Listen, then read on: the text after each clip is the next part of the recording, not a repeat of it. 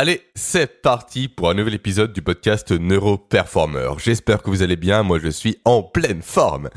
Alors, euh, qu'allons-nous faire aujourd'hui? Eh Bien, nous allons continuer encore et encore de parler des biais cognitifs, en parlant cette fois-ci d'un super biais, à savoir l'effet Dunning-Kruger, un biais qui peut littéralement vous pourrir la vie au quotidien. Mais avant ça, comme toujours, petit rappel habituel, les trois rappels habituels. Le premier pour vous informer que vous pouvez toujours me laisser un avis positif ainsi qu'une note sur Apple Podcast pour soutenir mon travail. Le deuxième pour vous rappeler que mon challenge Bone 7 est encore accessible de façon 100% gratuite pour vous via un lien présent en description de ce podcast. Et le troisième rappel pour vous rappeler à nouveau que vous pouvez accéder aux notes que je prends moi tous les jours pour optimiser mon cerveau, ma performance, ma nutrition, ma digestion et autres via un lien présent en description toujours. Tout est en description. Alors, aujourd'hui, nous allons parler effectivement de l'effet Dunning-Kruger avec la fameuse histoire dont j'ai commencé à vous parler deux fois en teasing, du voleur qui s'est recouvert le visage de jus de citron pour paraître invisible par rapport à des caméras de sécurité de banque qu'il braquait. Mais avant ça, voyons ce qu'est l'effet Dunning-Kruger. C'est simple. L'effet Dunning-Kruger, en fait, c'est un biais cognitif qui fait que les personnes les moins compétentes dans un domaine ont tendance à surestimer leurs compétences. Et où inversement, les personnes les plus compétentes ont tendance à sous-estimer leur niveau de compétence. Et là, je vais commencer par euh, euh, Charles Darwin, qui a dit, il y a quelques années en arrière, l'ignorance engendre la confiance en soi plus fréquemment que ne le fait la connaissance. Autrement dit, plus on est ignorant sur un sujet, plus on est confiant en ses compétences, et inversement, moins on est ignorant sur un sujet, plus on doute de soi. Alors, maintenant racontons la fameuse histoire de l'homme qui s'aspergeait le visage de jus de citron. Pourquoi a-t-il fait ça? En fait, David Dunning et Justine Kruger, donc les deux personnes qui ont donné leur nom à l'effet Dunning-Kruger, vous vous en doutez, ont spéculé sur l'existence de cet effet-là suite à un fait divers qui s'est passé en 1995 où un braqueur, qui avait le doux nom de MacArthur Wheeler, en fait, il a braqué deux banques, ce MacArthur Wheeler, avec son visage du coup recouvert de jus de citron. Les policiers du coup n'ont pas compris le pourquoi du comment cet homme avait fait ça. En fait, il y allait à visage découvert, en plein jour, dans les deux banques pour les braquer et du coup, forcément, ça suscite un peu le questionnement. Pourquoi as-tu fait ça? Pourquoi as-tu pris ce risque-là? T'as qu'à mettre comme tout le monde un, collant sur le visage et ça passe. Non. Pourquoi toi as-tu mis du jus de citron? Et là, qu'a répondu le fameux MacArthur Wheeler?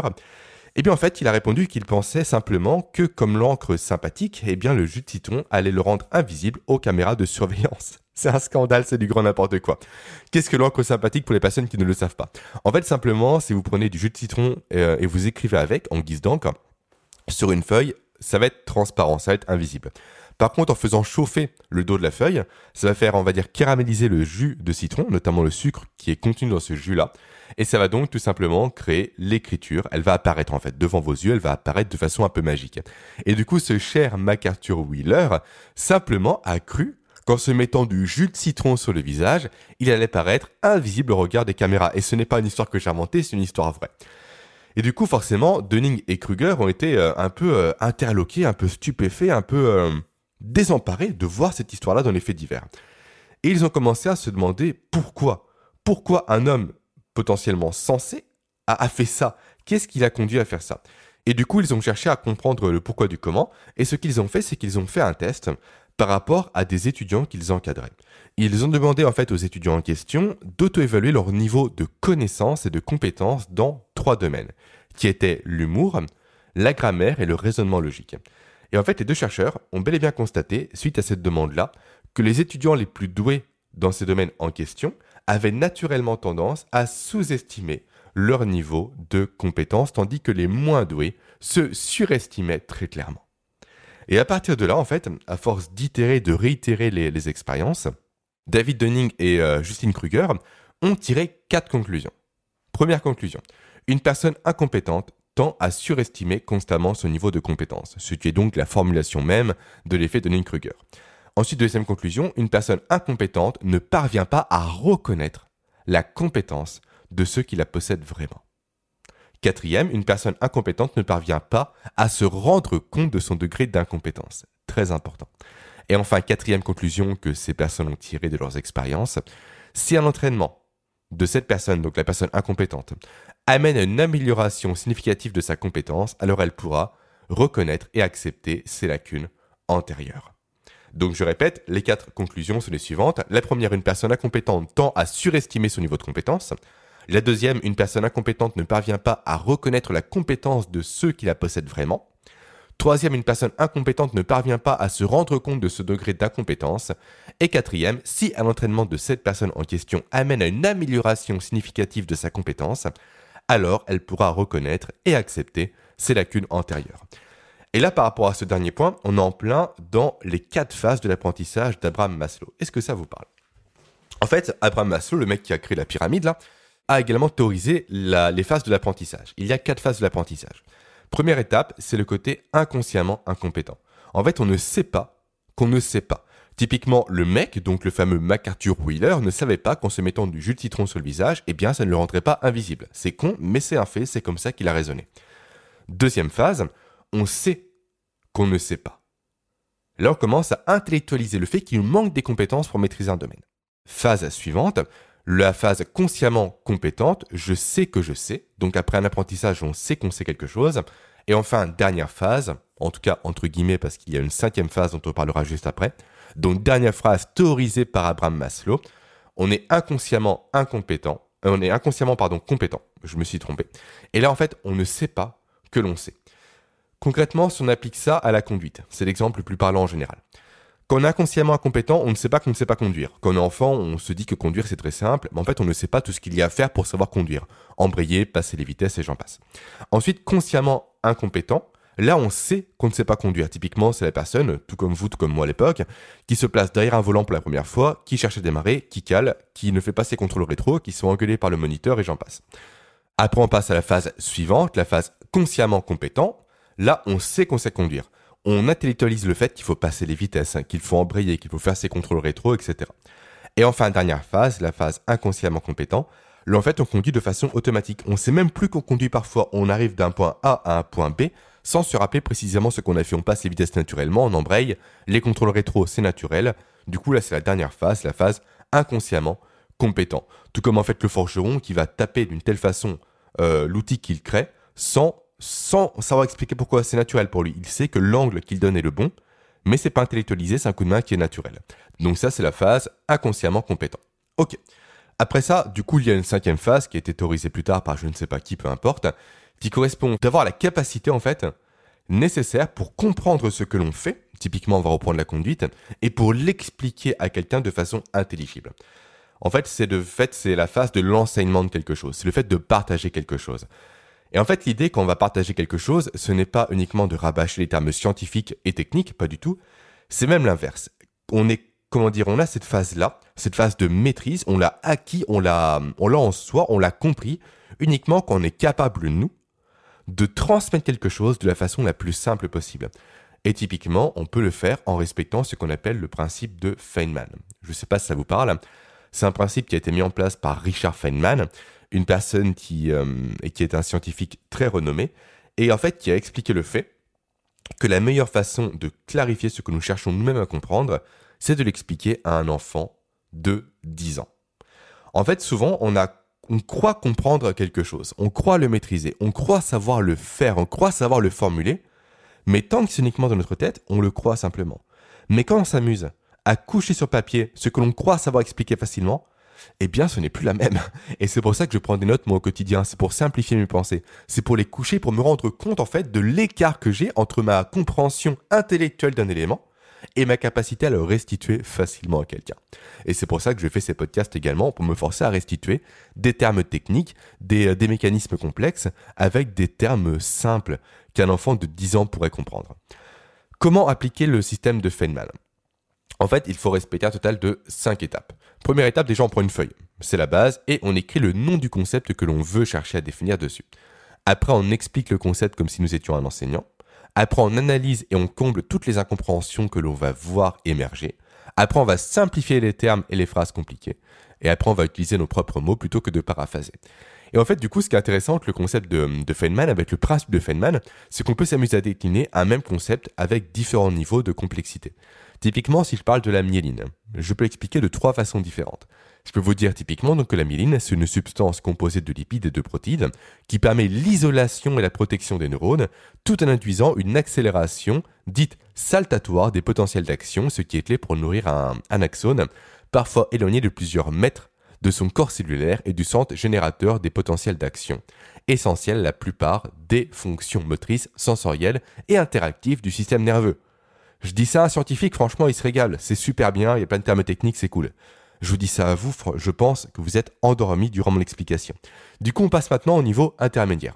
Là, je veux dire simplement que la myéline, c'est une substance de couleur blanche qui forme une gaine autour des neurones et qui favorise la bonne conduite des influx nerveux, tout en favorisant leur protection vis-à-vis des processus de dégénération cellulaire. Donc ça, c'est niveau intermédiaire, c'est déjà un peu plus intelligible pour vous, je pense. Et enfin, niveau débutant, le, le mieux, en fait, le meilleur des niveaux, qui prouve réellement ma compréhension d'un sujet, ça serait celui-ci. La myéline, en fait, c'est une gaine qui entoure les neurones et qui les protège et qui améliore directement leur fonctionnement. Là, un enfant peut le comprendre. Et ça montre réellement que moi, j'ai réussi, grâce à ce travail-là de reformulation, grâce à la méthode Feynman, à extraire la, la moelle, vraiment le plus important des messages pour transmettre que ça, pour qu'un enfant de 10 ans ou de 6 ans puisse le comprendre. Et donc ça, ça correspond typiquement précisément à cette notion de la cinquième étape de la pyramide de l'apprentissage d'Abraham Maslow. Ok, j'ai un peu digressé, maintenant on va reprendre le fil de, mes pensées, on va revenir à l'effet Dunning-Kruger. Alors, l'effet Dunning-Kruger, du coup, je le répète, c'est l'effet qui fait simplement que les personnes les moins compétentes dans un domaine ont tendance à surestimer leurs compétences et que les personnes les plus compétentes ont tendance, à l'inverse, à sous-estimer leur niveau de compétence. Maintenant, la question qu'il se pose, c'est D'où vient cet effet-là? On a vu l'origine avec le type qui s'est recouvert de, jus de citron son visage, mais ce n'est pas l'origine, on va dire, neuronale. En fait, selon Dunning et Kruger, cette tendance à surestimer ce niveau de compétence vient du fait qu'une personne peu compétente dans un domaine n'a pas les compétences nécessaires pour évaluer son propre manque de connaissances et de compétences. On revient à l'étape 1 euh, d'Abraham Maslow, à savoir le fait que je ne sais pas ce que je ne sais pas. Et en fait, on est en plein juste ici dans une limite appelée métacognitive. Autrement dit, on n'a pas la capacité de prendre du recul par rapport à son propre niveau de connaissance et de compétence dans le feu de l'action, lors de la réalisation d'un projet, lors hum, d'une chose que l'on entreprend. On n'a pas cette capacité à analyser les ressources que l'on a à disposition, les connaissances que l'on a à disposition, pour justement réussir à répondre à un impératif ou à un problème qui est posé. Et du coup, la métacognition, ça se décompose en deux volets. Le volet compétence, qui en fait regroupe la régulation de la cognition et du comportement, et le volet connaissance, qui régule tout ce qui est stratégie, connaissance de son fonctionnement personnel, contexte de l'action, euh, place des émotions, place du passé, et j'en passe. Et en fait, un individu du coup qui est capable de métacognition est capable réellement d'appréhender efficacement une situation problème en fonction de ses capacités personnel. Donc il peut comprendre ses propres limites pour potentiellement faire appel à quelqu'un d'autre pour l'aider ou pour chercher à développer les lacunes qu'il a pour les renforcer et pour répondre présent pour justement pallier au problème en question.